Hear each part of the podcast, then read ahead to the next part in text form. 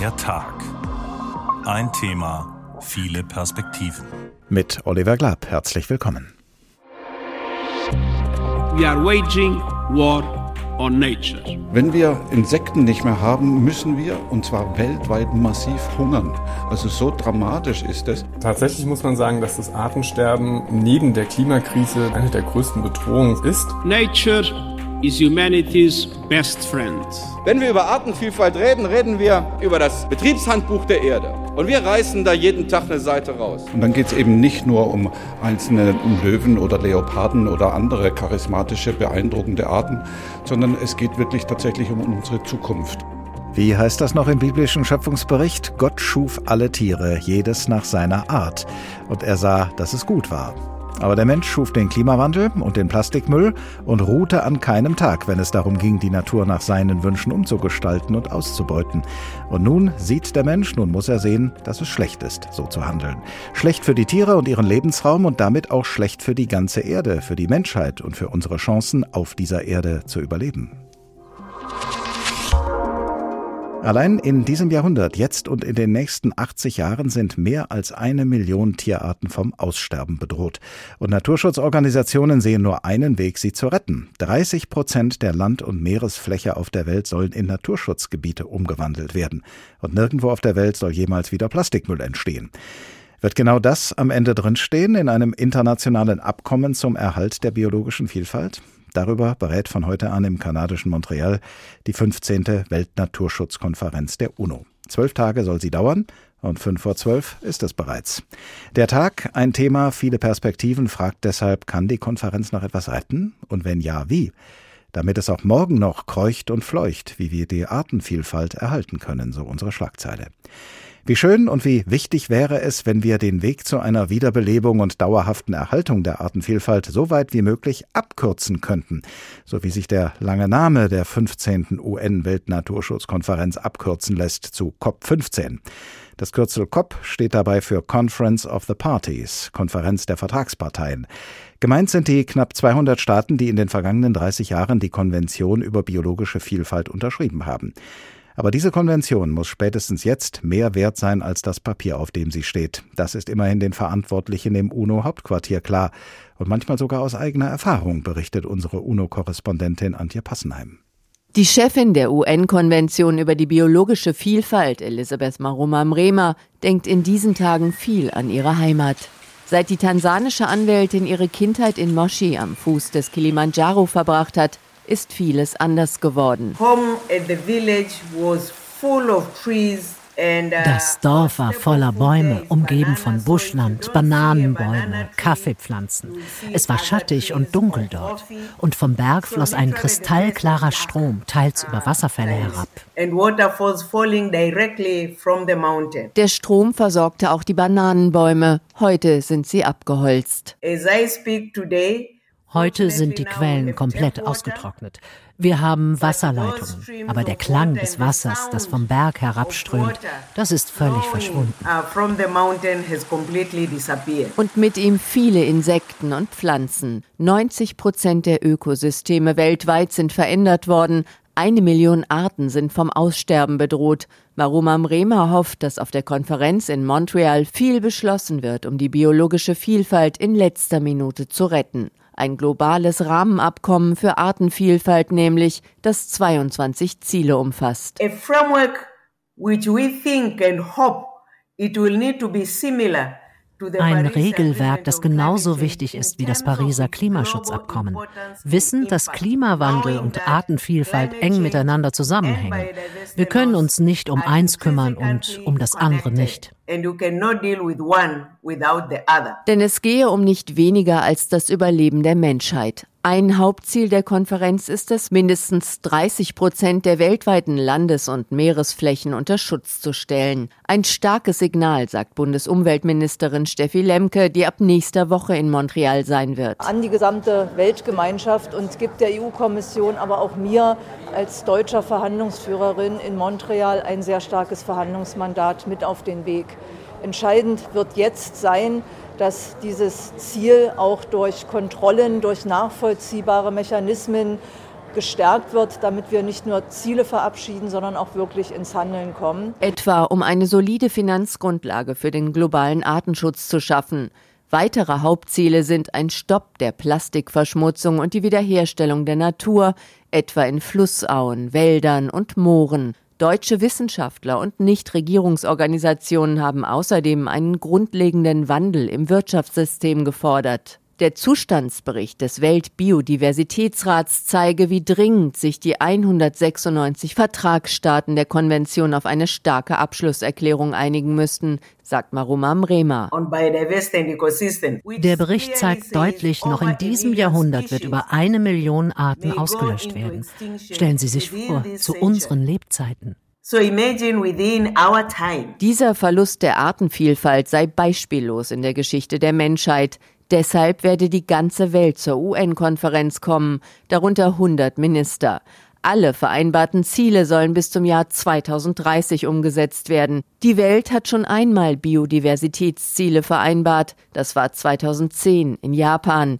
Nicht eines dieser Ziele wurde bis heute vollständig erreicht. Deswegen hofft Maruma Mrema auf Montreal, auch wenn sie an ihre Heimat Tansania denkt. Because scientists are telling us This is our last chance. Denn Wissenschaftler sagen uns, das hier ist unsere letzte Chance. Ähnliche und ähnlich alarmierende Töne also wie vor kurzem bei der Weltklimakonferenz. Und ein gewisser Zusammenhang liegt ja auch nahe zwischen dem fortschreitenden Klimawandel und dem fortschreitenden Verlust an Artenvielfalt. In der Frankfurter Erklärung zur Artenvielfalt, auf die wir später in der Sendung noch zu sprechen kommen, ist auch von einer Zwillingskrise die Rede. Aber auch Zwillinge sind ja zwei verschiedene Individuen. Sprechen wir darüber mit unserem Wissenschaftsredakteur Stefan Hübner, der in diesen Tagen zugleich unser Beobachter auf der Weltnaturschutzkonferenz ist. Guten Tag dorthin. Einen wunderschönen guten Tag. Inwiefern ist es sinnvoll, die Gefahren für die Artenvielfalt unabhängig vom Klimawandel zu betrachten? Nun, aus biologisch-ökologischer Sicht ist das nicht so sinnvoll, weil die Themen eben zusammengehören. Es gibt aber hier zumindest auf der COP-Ebene zumindest arbeitspraktische Gründe, die dafür, die dafür sprechen. Hier in Montreal, da haben sich etwa 10.000 Menschen zur Konferenz angemeldet. Bei der Klimakop in Ägypten waren es etwa 40.000. Und jetzt stellen, uns, stellen wir uns mal die Frage, wie viele Teilnehmende hätte dann so eine Weltökologiekonferenz? Wäre die noch produktiv? Ne? Und gerade um konzentriert an speziellerem arbeiten zu können, ist so eine Teilung schon praktisch, vorausgesetzt, da bestehen auch genügend Brücken zwischen den Themen und den Konferenzen. Wir Menschen neigen ja dazu, alles, was uns nicht sofort hier und jetzt gesundheitlich oder finanziell bedroht, nicht als so dringend anzusehen. Deshalb sollten wir uns unbedingt mal klar machen, was das Aussterben von Arten, der Verlust an Artenvielfalt für uns Menschen bedeutet. An welchem Beispiel lässt sich das besonders gut demonstrieren? Mhm. Ich persönlich finde da das Beispiel der Ökosystemleistungen immer sehr eindrucksvoll. Das ist jetzt zugegebenermaßen ein etwas menschenzentrierter Begriff, aber in dem steckt, dass wir ohne intakte Ökosysteme auf Dauer gar nicht überleben könnten. Und deshalb müssen wir sie und die Arten, die sie formen, schützen, weil uns die Ökosysteme ernähren, weil sie uns Wasser und Luft reinigen, weil sie uns Heilmittel liefern. Es gibt eine Studie, die bezifferte schon 2014 die weltweiten jährlichen Leistungen der Ökosysteme auf einen einen Wert, der das anderthalbfache des weltweiten Bruttoinlandsprodukts aktuell äh, umfasst. Wenn es um die Beförderung des Klimawandels geht, dann gelten ja Industriestaaten wie China oder die USA als die großen Sünder. Wie ist das bei der Gefährdung der Artenvielfalt? Nun ja, da beides eng miteinander verzahnt ist, kann man davon ausgehen, dass die Westen auch da nicht rein sind. Die USA und China gelten aktuell zwar nicht als Hotspots der Artenbedrohung, wobei der Artenrückgang in Asien stärker ist als in Nordamerika, äh, aber beide Länder haben einen hohen ökologischen Fußabdruck. Nordamerika ist weltweit an der Spitze. In China ist er offenbar geringer, aber da taucht natürlich immer wieder auch die Frage auf, inwiefern ist das geschönt? Denn schon, ich sag mal so vor 10, 12 Jahren stellte der WWF fest, das Land habe große Probleme mit seiner Artenvielfalt. Und gestern sagte hier übrigens der chinesische Umweltminister, seitdem jetzt in China der erste Teil der COP15 gestartet habe, im letzten Jahr war das ja gewesen, hätte das den Artenvielfaltsaustausch ähm, mit den Vereinten Nationen extremst gepusht. Beim Artenschutz gibt es ja ein Ziel, das vergleichbar ist mit dem anderthalb Grad Ziel beim Klimaschutz. Ich habe es vorhin schon erwähnt, das 30 Prozent Ziel, 30 Prozent der Land- und Meeresfläche auf der Welt sollen in Naturschutzgebiete umgewandelt werden. Wie weit sind denn unsere Länder und Meere noch entfernt von diesem Ziel? Das ist international sehr unterschiedlich. Ähm, man kann sich vielleicht ganz gut am internationalen Durchschnittswert orientieren. Da kommt man immerhin auf 17 Prozent der Landflächen, aber nur auf 7 Prozent bei den Meeren. Und diese Lücken zu den 30 Prozent, die sollen jetzt bis 2030 gestoppt werden, gestopft werden gewissermaßen. Und das spaltet jetzt die Lager bezüglich der Machbarkeit. Die kanadischen Politiker sagen etwa, ja, super, der Klimaschutz, das, äh, was dem Klimaschutz das 1,5 Grad Ziel ist, das muss jetzt im Biodiversitätsschutz dieses 30 Prozent Ziel sein. Na, und andere Stimmen sagen eben, nee, das wird im Leben nicht klappen. Nun haben wir ja eben auch gehört, dass von den Artenschutzzielen, die vor zwölf Jahren, 2010 vereinbart worden sind, also die Zerstörung von Wäldern zu stoppen, Schadstoffe auf ein erträgliches Maß zu reduzieren, Fischerei und Jagd nachhaltig zu gestalten, dass von all diesen Zielen so gut wie keines erreicht worden ist. Wer oder was hat das denn verhindert? Bei der Suche nach Schuldigen nehme ich hier auch in Montreal wahr, dass man immer wieder bei der Wirtschaft landet. An der UN-Generalsekretär Guterres etwa, der sagte gestern bei der Eröffnung des Gipfels, mit unserem bodenlosen Appetit auf unkontrolliertes und ungleiches wirtschaftliches Wachstum sei die Menschheit zu einer Massenvernichtungswaffe geworden. Und in diese Kerbe schlagen beispielsweise auch deutsche Experten wie der Meeresforscher Thomas Brex vom Alfred Wegener Institut, äh, als er jetzt nach den Durchsetzungschancen für das erwähnte 30-Prozent-Ziel gefragt wurde, im Falle des Meeres jetzt, sagte er sinngemäß, dass das aus seiner Sicht allein deshalb nicht klappen könne, weil wir die globale Fischereiwirtschaft einfach noch nicht im Griff hätten. Ich habe gelesen, dass es im Entwurf für das Abkommen noch 950 Textstellen in eckigen Klammern gibt, also 950 Textstellen, die umstritten sind. In welchen Punkten scheint denn eine Einigung, die ja auch verbindlich sein soll, erreichbar und in welchen nicht? Ja, also man sollte vorneweg sagen, dass diese 950 Textstellen sich zwar sehr entmutigend anhören, aber man hört auch, wenn bestimmte Schlüsselfragen geklärt werden, dann würden sich die anderen so wie im Dominoeffekt auch klären. Und vor etwa anderthalb Stunden, da wurde uns jetzt hier der aktuelle Stand dieses Global Biodiversity Framework zur Verfügung gestellt. So heißt diese zu verabschiedende Regelung. Und ehrlich gesagt, es gibt da drinnen kaum Punkte, in denen nicht noch Diskussionsbedarf ansteht. Von 22 Aktionszielen sind im Moment Moment gerade erst drei schon klammerfrei ausformuliert. Zum Beispiel das Ziel, dass man für künftige Aktionen und Entscheidungen nur solche Daten als Grundlagen nutzen solle, die qualitativ wirklich am besten sind. Ne? Das ist jetzt natürlich sehr wichtig für die Seriosität, wirkt aber im Vergleich dazu, dass es hier auch um die Transformation der Weltwirtschaft hin zum Wirtschaften mit der Natur geht, um den Umgang mit genetischen Ressourcen, um die Einbindung indigener in den Umweltschutz. Also im Vergleich zu all dem wirkt das eigentlich fast schon possierlich. Es gibt ja auch das Prinzip auf der Konferenz, nichts ist beschlossen, solange nicht alles beschlossen ist und das auch noch einstimmig. Ist das überhaupt zu schaffen von der chinesischen Konferenzleitung und von den Ministerinnen und Ministern, die in der Schlussphase dazukommen? Oder könnte es am Ende, wie die Frankfurter Rundschau in Anspielung auf zwei berühmte Klimakonferenzen schreibt, statt eines Paris-Moments auch einen Kopenhagen-Gau geben? Also es wird sicher nicht einfach werden. Wie will man am Ende beispielsweise Russland und Brasilien optimal in die Beratungen integrieren? Da ruhen sicherlich auch Hoffnungen hier auf äh, Frau Maruma Mrena, die wir eben im Beitrag von Antje Passenheim gehört haben, die hier als große Integrationsfigur auch erscheint. Generell kann man aber sagen, wenn die Konferenz versagen würde, dann wäre das am Ende sogar ein Kopenhagen-Super-GAU.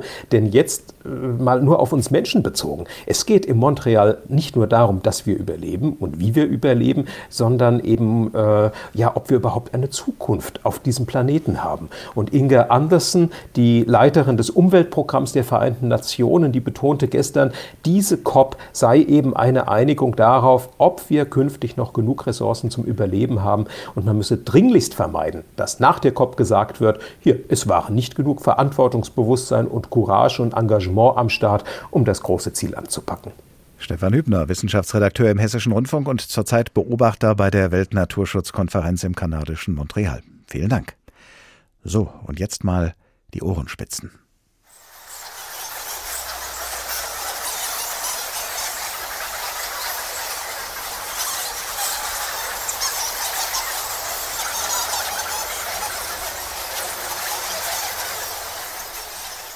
Was wir da gerade hören und gehört haben, ist nicht etwa das Stimmengewirr auf der Weltnaturschutzkonferenz, sondern es ist die angeregte Unterhaltung von Fledermäusen. Auch sie sucht man immer häufiger vergebens. Es gab zum Beispiel mal die sogenannte Weihnachtsinsel Zwergfledermaus in Australien. Aber im Jahre 2008 wurden von dieser Art nur noch 20 Exemplare gezählt und schon ein Jahr später, 2009, überhaupt keines mehr. Hier ist der Tag. Ein Thema, viele Perspektiven. Damit es auch morgen noch kreucht und fleucht, wie wir die Artenvielfalt erhalten können. Darum geht es diesmal bei uns und wir schauen natürlich nicht nur nach Kanada und Australien, sondern wir schauen auch bei uns nach dem Rechten, bei uns in Hessen.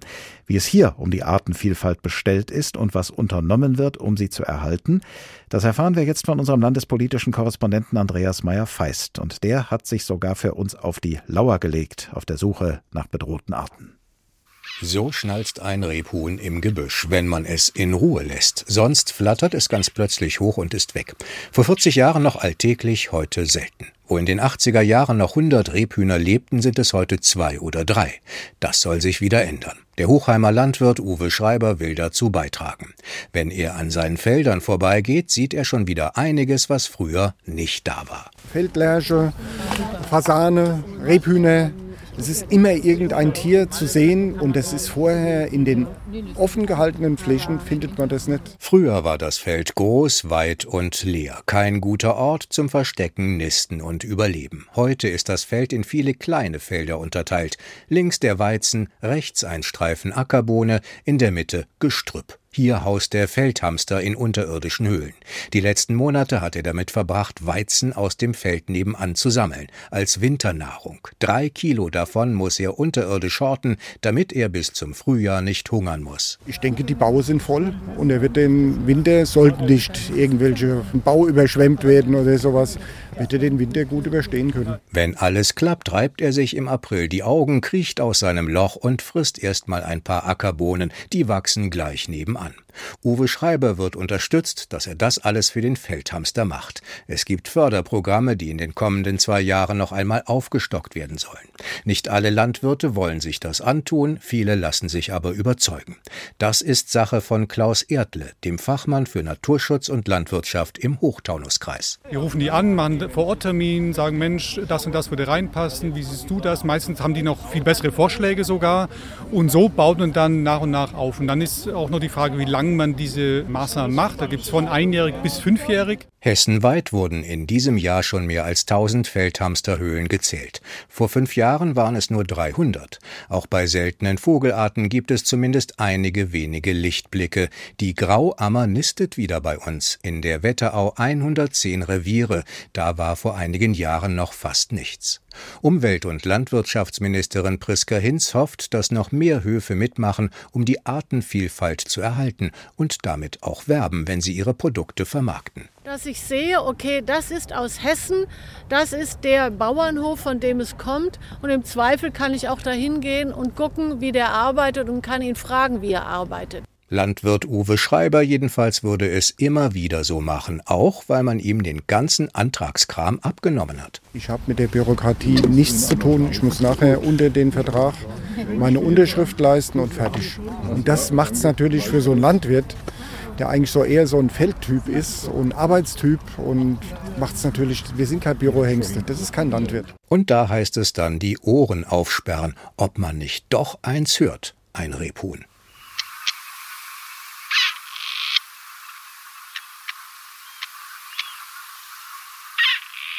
Ja, und da haben wir auch nochmal gehört, wie ein Rebhuhn klingt und wie wir es wiedererkennen können. Also, unser landespolitischer Korrespondent Andreas Meyer-Feist hat es uns gerade berichtet. Wer zum Beispiel als Landwirt etwas für die Artenvielfalt tut, kann durchaus mit der Unterstützung der Landesregierung rechnen.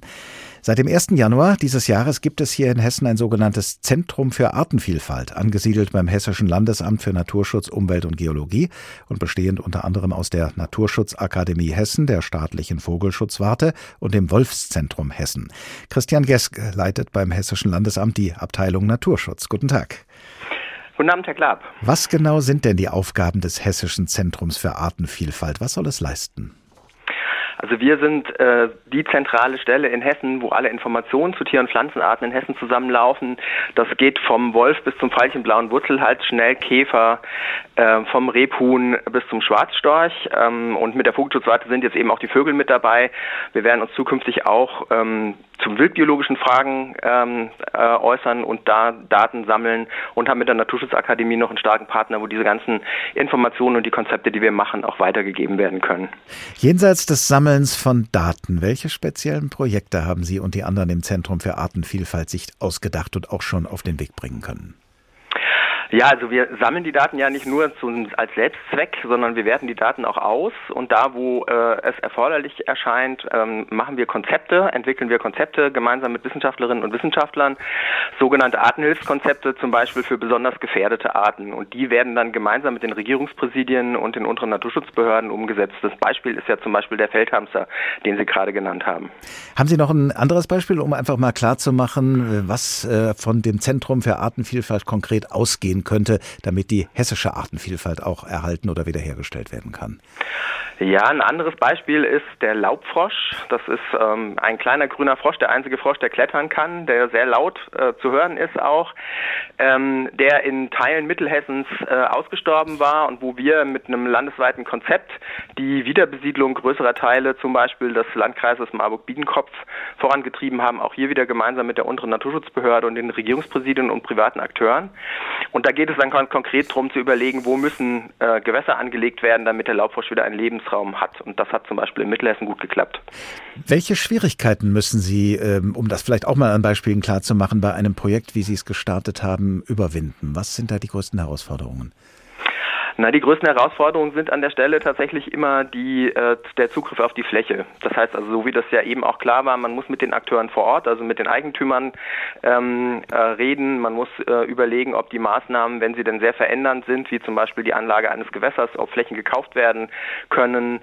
Äh, oder man muss mit den Bewirtschaftenden eben reden und ähm, schauen, wie man Fördermaßnahmen so zuschneiden kann, dass am Ende sich auch das für den Landwirt lohnt, Flächen so zu bewirtschaften, dass es für die Art, die man im Blick hat, an der Stelle auch gut klappt.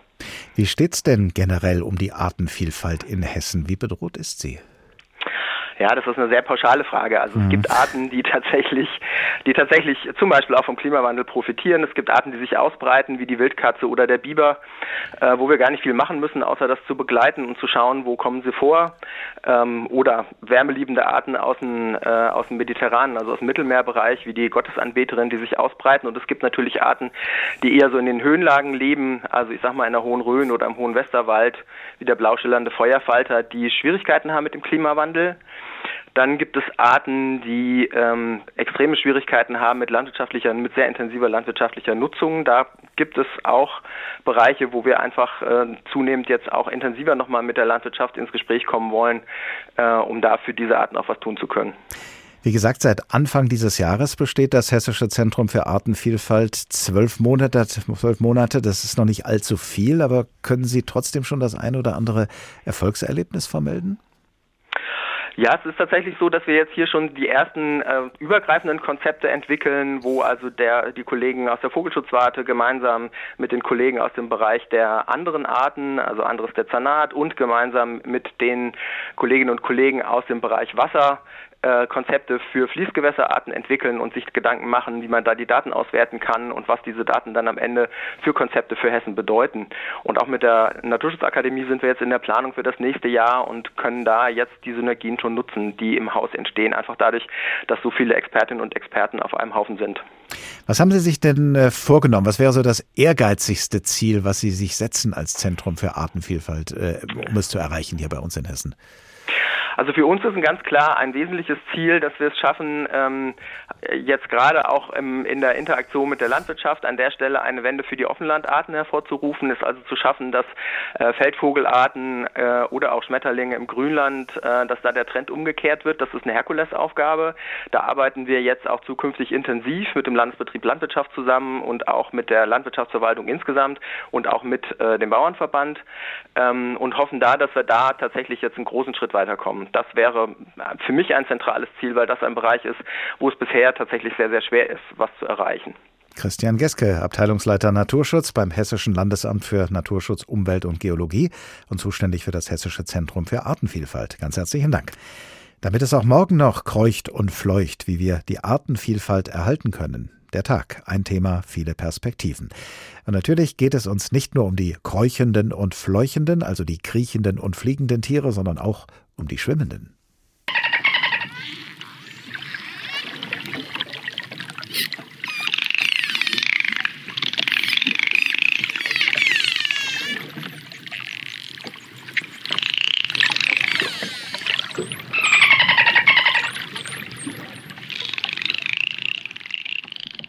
Was wir da gehört haben, sind Delfine. Und auch von denen sind leider nicht mehr alle Arten da. Vor 20 Jahren, im Jahre 2002, wurde zum Beispiel das letzte Mal ein chinesisches Flussdelfinweibchen gesichtet und fotografiert. Aber schon vier Jahre später war auf dem Yangtze-Fluss in China kein einziges mehr zu finden. Die Delfine gehören ja zur Familie der Wale und von denen gab es in letzter Zeit auch eine gute Nachricht. In Kanada nämlich, also dort, wo gerade die 15. Weltnaturschutzkonferenz stattfindet, gibt es inzwischen wieder mehr Wale als zuvor.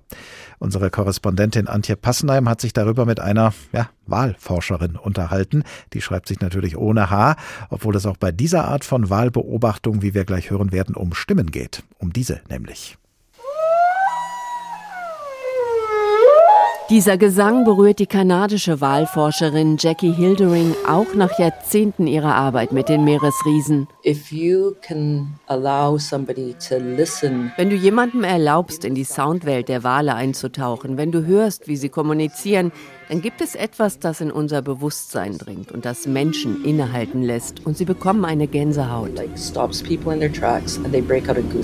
Diese Gänsehaut hat die Buckelwalexpertin der Meeresforschungsgesellschaft der Provinz British Columbia regelmäßig, wenn sie raus aufs Meer fährt. Es ist auch eine Gänsehaut der Freude, sagt Hildering. Denn nicht nur sie registriert seit zwei Jahren, die bedrohten Riesen kommen immer zahlreicher zurück in die Region. Wahlforscherin Hildering hat Hoffnung. In British Columbia, the west coast of Canada. In British Columbia an der kanadischen Westküste gibt es seit 1967 keinen Walfang mehr. 55 Jahre ist das her und als Wahlbeobachterin kann ich bestätigen, dass wir eine zweite Chance mit ihnen haben.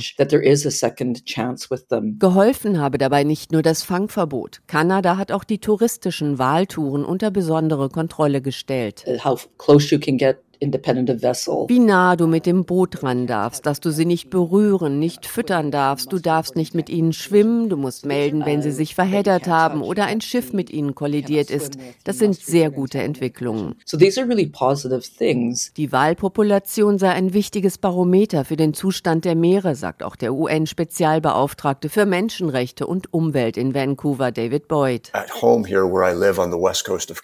In den vergangenen Jahren haben wir hier in der kanadischen Westküste ein unglaubliches Wiederaufleben der Buckelwalpopulation erlebt. Eine Art, die fast bis zur Ausrottung gejagt wurde. Nun ist der Bestand wieder so hoch wie vor dem kommerziellen Walfang. Allein im kanadischen Pazifik würden schon 27.000 Buckelwale gezählt. Andere Populationen wie Finnwale und Blauwale erholen sich langsamer. Wieder andere stecken in einer tiefen Krise, etwa der atlantische Nordkaper erklärt der Wahlexperte von der kanadischen Regierungsbehörde für Fischerei und Ozeane, Thomas Doniol Valcroz. Alle haben gedacht, er erholt sich langsam und bis 2010 ging es diesen Wahlen auch tatsächlich immer besser. Es gab fast 500. Aber dann geriet der atlantische Nordkaper in eine richtige Krise, auch durch den Klimawandel. Der Bestand dieser Art, die zwischen den USA und Kanada wandert, ist mit nur 336 Exemplaren auf den niedrigsten Stand seit 20 Jahren gesunken. Fischerei, Schifffahrt, Lärm, Plastik und Schadstoffbelastung machen die Wanderwege des atlantischen Nordkapers zu tödlichen Hindernisparcours. Das zeigte kürzlich erst wieder ein Report des World Wildlife Wildlife Fund. Vom Happy End der Wale ist die Welt trotz vieler guter Nachrichten noch weit entfernt, sagt UN-Sonderbeauftragter David Boyd. Nicht nur er hofft deshalb auf die Biodiversitätskonferenz in Montreal. Wenn wir Menschen aufhören, der Natur zu schaden, ist die Natur in vielerlei Hinsicht unglaublich widerstandsfähig. Wenn ich diese Buckelwale vor der kanadischen Küste sehe, ist es ergreifend zu wissen, dass sie sich vom Rande des Aussterbens wieder erholt haben. Ein Ziel, das nach Meinung zahlreicher Staaten, darunter auch Deutschland, in der Abschlusserklärung der Konferenz stehen soll, könnte dazu beitragen. Danach sollen nämlich 30 Prozent der weltweiten Land- und Meeresfläche in Naturschutzgebiete umgewandelt werden. Und wenn es so kommt, so die Hoffnung, wenn Wälder geschützt werden statt abgeholzt, wenn Flächen erhalten und nicht durch Straßenbau zerschnitten werden, wenn das Wasser sauber gehalten und nicht durch Abwässer vergiftet wird, Dann werden vielleicht wieder weniger Tiere vom Aussterben bedroht sein als jetzt. Im Moment sieht es allerdings so aus, dass ein Drittel aller Amphibien, 12 Prozent aller Vögel, 21 Prozent aller Säugetiere entweder ausgerottet oder vom Aussterben bedroht sind. Aber in den vergangenen 130 Jahren sind auch mehr als 350 Arten wiederentdeckt worden, unter anderem durch Suchaktionen von Naturschutzverbänden. All das beobachtet auch Professor Manfred Nikisch, ehemaliger Direktor des Frankfurter Zoos. Er befindet sich gerade sozusagen am anderen Ende der Welt, nämlich in Peru. Als wir ihn dort heute Mittag erreicht haben, war es bei ihm 6 Uhr in der Früh und er war gerade im Aufbruch zu einer Exkursion auf dem Titicacasee. Guten Tag, Herr Professor Nikisch. Guten Tag.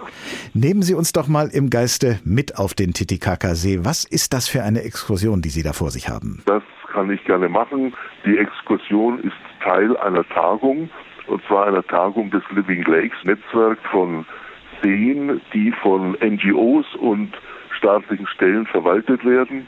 In Titicaca oder Titicaca See ist das besonders spannend, weil es da um einen See geht, der binational ist. Er liegt ja zum Teil in Bolivien und zum Teil in Peru. Und wir haben hier fast 200 Teilnehmer aus der ganzen Welt, die sich regelmäßig treffen. Jetzt durch Corona ist das etwas unterbrochen worden, um ihre Probleme in den Seen zu diskutieren und vor allem um Lösungen vorzustellen. Und ich freue mich, dass ich da als Vizepräsident des Global Nature Fund immer dabei sein kann. Auf den See, da gibt es schwimmende Inseln, auf denen Menschen leben, Menschen äh, aus verschiedenen Ethnien, die sich auf diesen Inseln immer geschützt gefühlt haben und sich da auch hingeflüchtet haben, wenn Feinde kamen. Das sind also schwimmende Dörfer. Es ist ganz spannend. Welchen Tierarten kann man denn dort begegnen am und rund um den Titicacasee? Denn darum kümmern wir uns ja heute Abend ganz besonders. Am Titicacasee äh, gibt es, äh, liegt ja im Alt, Altiplano eine ganze Reihe von den typischen Tieren, die hier eben vorkommen. Also beispielsweise die äh, Vicuñas und es gibt aber auch äh, Schakale und äh, viele andere Tiere, sehr viele Seevögel natürlich und ein Tier, das uns besonders großen Kummer bereitet, das ist der Titicaca-Riesenfrosch, der lebt im See und ist höchst gefährdet, weil der See und deswegen ist die Konferenz dieses Jahr hier auch höchst gefährdet ist. Er hat nämlich so vielen Einfluss von den umliegenden Orten und äh, aus der Landwirtschaft und so weiter, dass er zu kippen droht. Das ist wirklich eine dramatische Situation. Ist das denn ein Gebiet, äh, das Gebiet rund um den Titicacasee, das äh, selbst eine sehr große Artenvielfalt hat oder zumindest zur weltweiten Artenvielfalt besonders beiträgt? Ganz besonders. Es ist ein Gebiet, das liegt auf 3800 Metern und höher. Und da gibt es eine ganz interessante Vogelwelt, die jetzt aufzuzählen würde zu weit führen. Aber da gibt es eben auch die typische äh, Fauna an Säugetieren, wie sie im Altiplano vorkommen.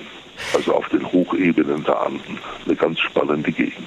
Dass Sie gerade dort sind am Titicacasee ist für unsere Sendung ein glücklicher Zufall, aber auch abgesehen davon, in jedem Fall wollten wir ja mit Ihnen als einem ehemaligen Zoodirektor darüber sprechen, welche Rolle Zoos bei der Erhaltung der Artenvielfalt spielen können. Es werden ja immer wieder Tiere im Zoo geboren, aber ein Zoo ist ja grundsätzlich keine Heimat für irgendeine Tierart. Wie sehr sind Zoos mittlerweile in der Lage, die Heimat von Tierarten so weit wie möglich, ich sag mal, nachzuerschaffen? Das können wir natürlich nicht. Kein Zoo kann die Natur nachbauen. Das lässt sich einfach nicht machen.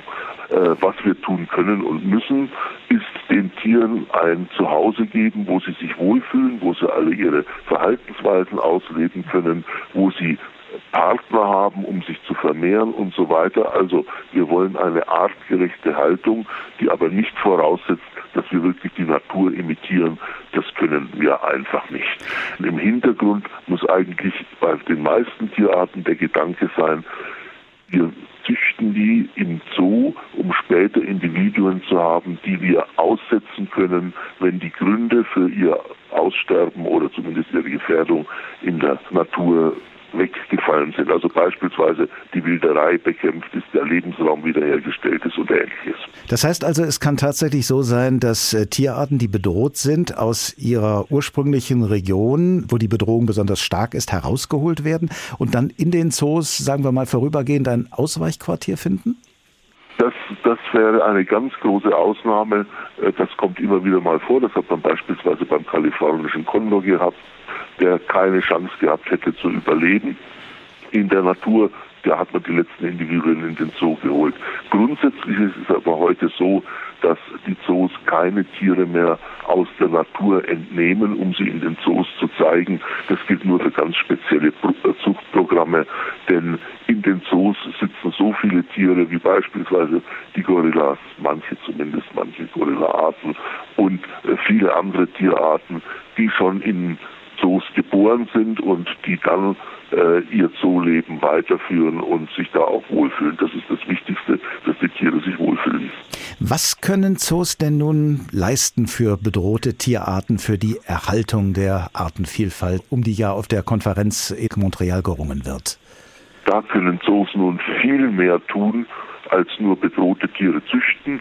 Das ist der Aspekt, der in der Öffentlichkeit viel diskutiert wird, den auch die Öffentlichkeit sehr viel äh, Unterstützung zukommen lässt, beispielsweise äh, durch Spenden. Aber Zoos müssen, und da sind die Spenden noch viel wichtiger, auch außerhalb ihrer Mauern tätig werden, so gut sie das nur können, indem sie sich für den Schutz von Lebensräumen einsetzen. In Frankfurt klappt das besonders gut, weil wir da die Zoologische Gesellschaft haben, eine private Naturschutzorganisation, Zoologische Gesellschaft Frankfurt, die kümmert sich um den Schutz der Lebensräume, denn ein Zoo an sich hat ja nicht immer das Personal, um sich da wirklich vor Ort um die Probleme zu kümmern. Also das heißt, Sie nutzen die Möglichkeit, einer größeren Öffentlichkeit gegenüber ja Aufmerksamkeit zu verschaffen für dieses Problem, um das es geht. Für die wissenschaftlichen Zoos gilt mit Sicherheit, dass wir unsere Tiere nicht einfach nur zur Schau stellen wollen, sondern dass wir sie nutzen als Botschafter für ihre wildlebenden Artgenossen. Das heißt, mit jedem Tier, das wir zeigen, transportieren wir Informationen über die Situation dieser Tiere im Freiland. Das ist ganz, ganz entscheidend und da haben wir die Breitenwirkung. Der Aspekt der Zucht im Zoo ist wichtig. Viele Tiere wären ausgestorben, wenn sie nicht in Zoos gezüchtet worden wären. Aber die Zoos müssen weit mehr tun und wir haben ja auch als wissenschaftliche Institutionen einen Bildungsauftrag. Das heißt, wir müssen informieren, auch was jeder Einzelne für die Erhaltung der Tierwelt tun kann. Wir haben ja vorhin schon gehört in der Sendung, dass manchmal Tierarten wiederentdeckt werden, die als ausgestorben galten. Nur leider besteht dann die Gefahr, dass solche Tierarten durch die Wiederentdeckung vom Regen in die Traufe kommen sozusagen, weil die Wiederentdeckung bekannt wird und diese neue Aufmerksamkeit dann wieder schlecht fürs Überleben der Tiere ist. Sind wiederentdeckte Tiere dann vielleicht äh, gerade in Zoos gut aufgehoben, weil sie dort besser geschützt sind als in freier Wildbahn? Nein, der erste Ansatz ist zunächst mal, dass man deren Lebensraum erhält, denn wenn sie dort wiedergefunden werden, obwohl man dachte, sie sind ausgestorben, dann heißt es ja, dass dort die Bedingungen noch einigermaßen gut sind. Also es geht nicht darum, jetzt alle Tiere, die selten sind, in Zoos zu halten. Das können wir auch gar nicht. Aber was ein wichtiger Aspekt ist, der in den letzten Jahren dazugekommen ist, ist die Tatsache, dass es einen Pilz gibt, der gerade die Froschbestände überall auf der Erde tötet. Und zwar in großem Umfang, auch in Deutschland übrigens. In den Niederlanden hat ein ähnlicher Pilz die Feuersalamanderpopulation schon ausgerottet. Und da geht es jetzt darum, in entsprechenden Bedingungen in den Zoos pilzfreie Populationen zu züchten. Das ist eine riesige Aufgabe. Aber was eines ist ganz klar, wir als Zoos können all die vielen gefährdeten Tiere nicht schützen, indem wir sie in Zoos nehmen und hier hegen, pflegen und vermehren, sondern da muss eben viel im Freiland passieren. Professor Manfred Nikisch, ehemaliger Direktor des Frankfurter Zoos und zurzeit in Peru. Dort haben wir ihn heute Mittag erreicht, um 6 Uhr früh Ortszeit, kurz bevor er zu einer Exkursion auf dem Titicacasee aufgebrochen ist. Hier ist der Tag. Ein Thema, viele Perspektiven.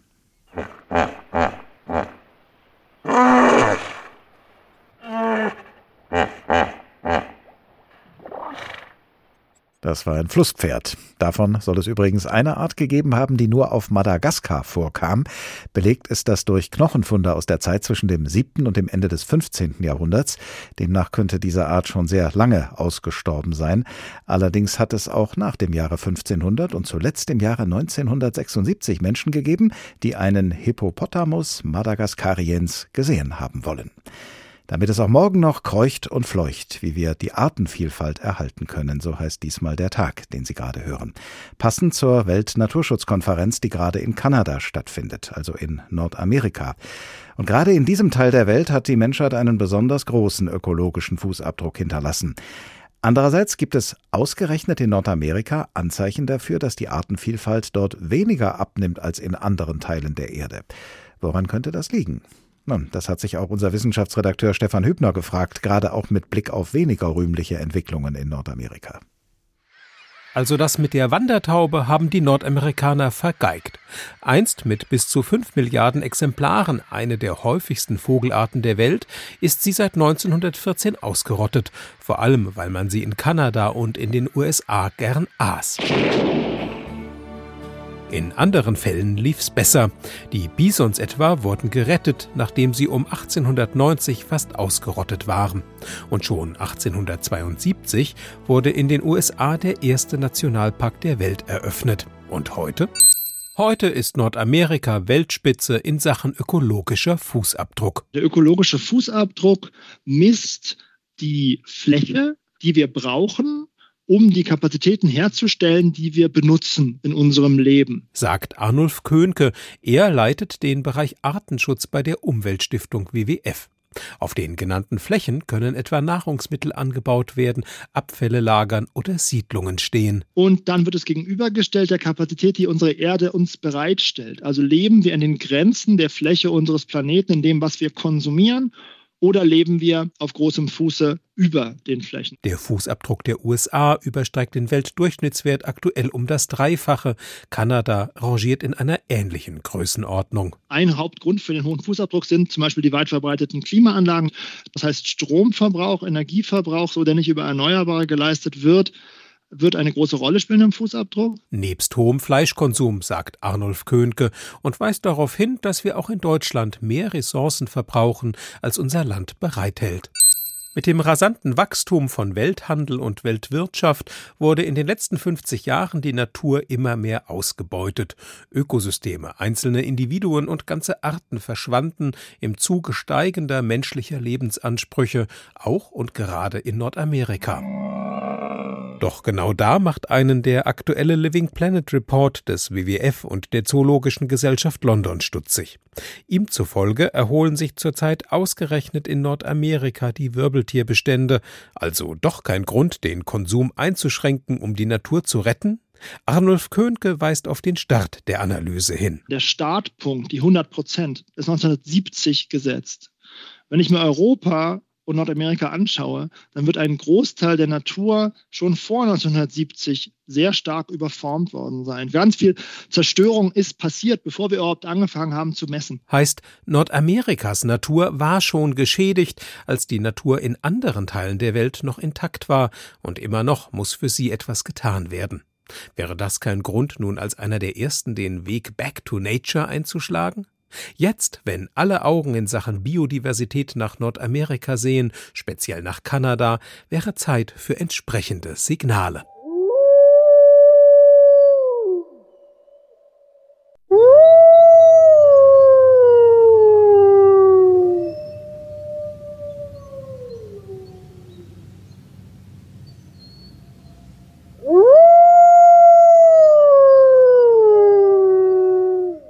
So klingen die Signale eines Wolfs an die Weltnaturschutzkonferenz, damit es ihm nicht auch so geht wie dem Hokkaido, den Honshu und den Beutelwölfen, deren jeweils letztes Exemplar 1889 vergiftet bzw. 1905 erlegt wurde bzw. 1936 in einem Zoo gestorben ist.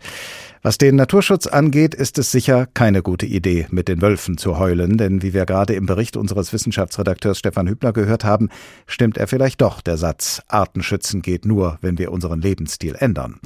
Auf jeden Fall müssen wir den Stil unserer Wirtschaft ändern, sagen hier in Deutschland viele Fachleute aus der Wissenschaft und aus Nichtregierungsorganisationen. Und sie haben gemeinsam eine sogenannte Frankfurter Erklärung verfasst. Darin fordern sie, das Wirtschaften gegen die Natur zu beenden und eine naturverträgliche Wirtschaft zum Standard zu machen. Zu denen, die diese Frankfurter Erklärung initiiert haben, gehört Professor Jörg Rocholl, Präsident der Internationalen Wirtschaftsuniversität ESMT in Berlin. Guten Tag. Guten Tag.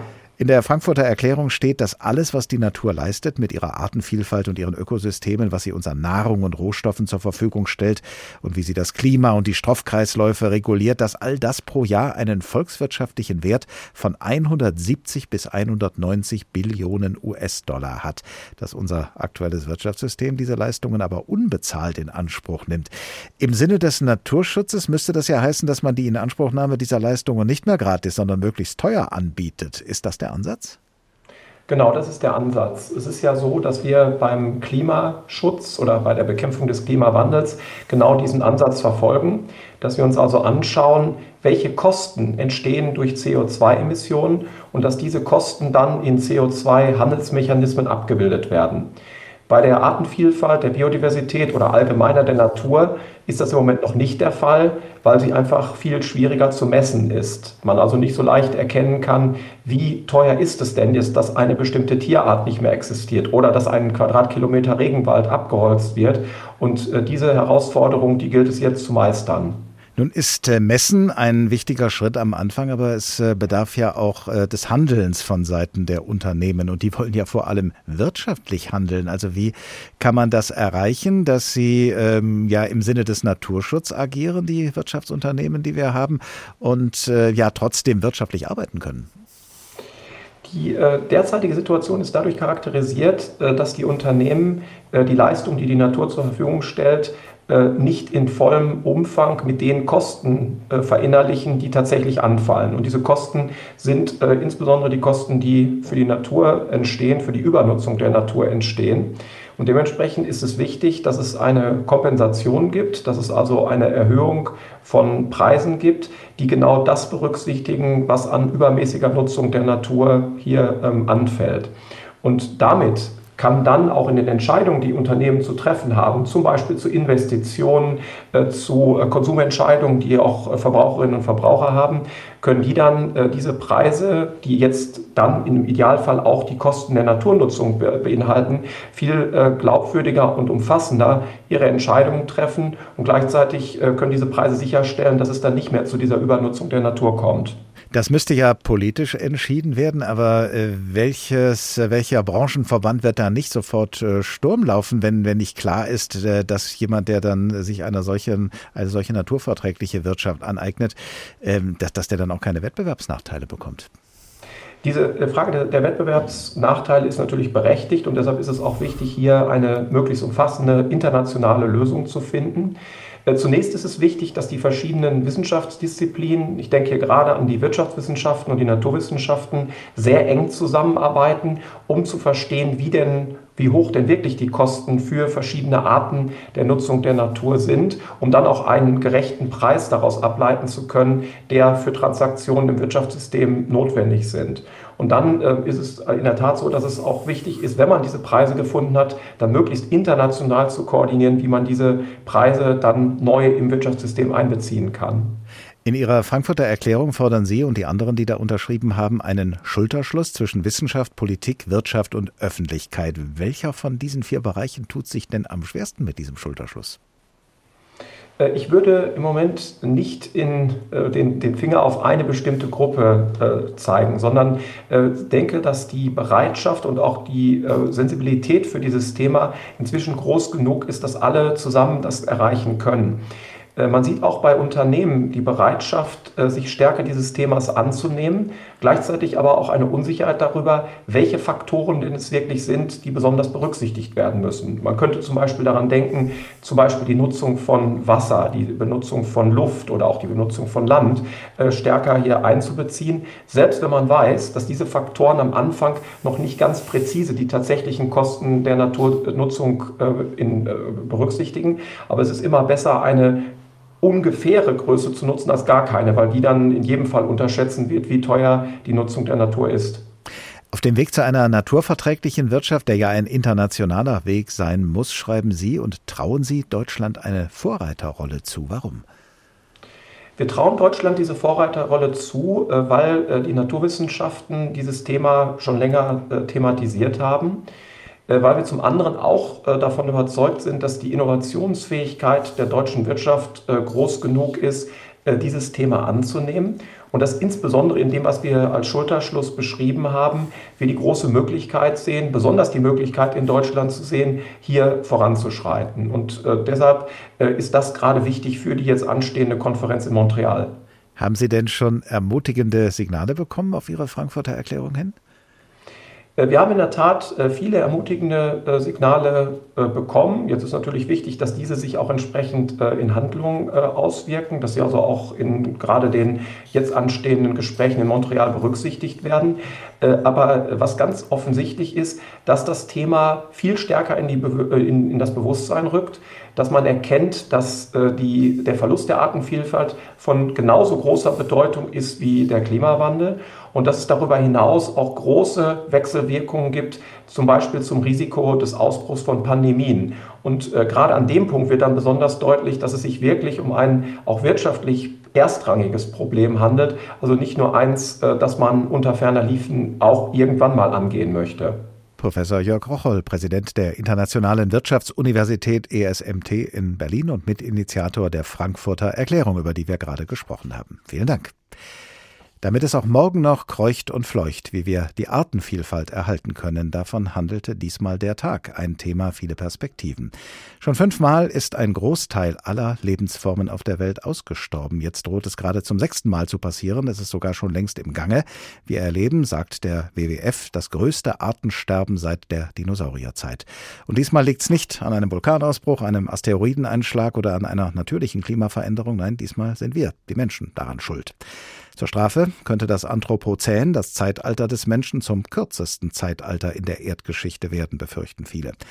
Aber eine letzte Chance, die Artenvielfalt und damit unsere Lebensgrundlagen zu retten, haben wir noch in den nächsten zehn Jahren. Und die Weichen dafür stellt hoffentlich am 19. Dezember die Abschlusserklärung der Weltnaturschutzkonferenz in Montreal.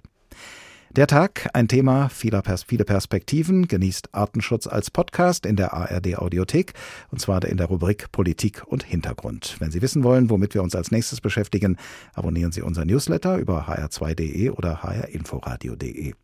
Ich heiße Oliver Glab und ich wünsche Ihnen eine gute Zeit bis zum nächsten Tag.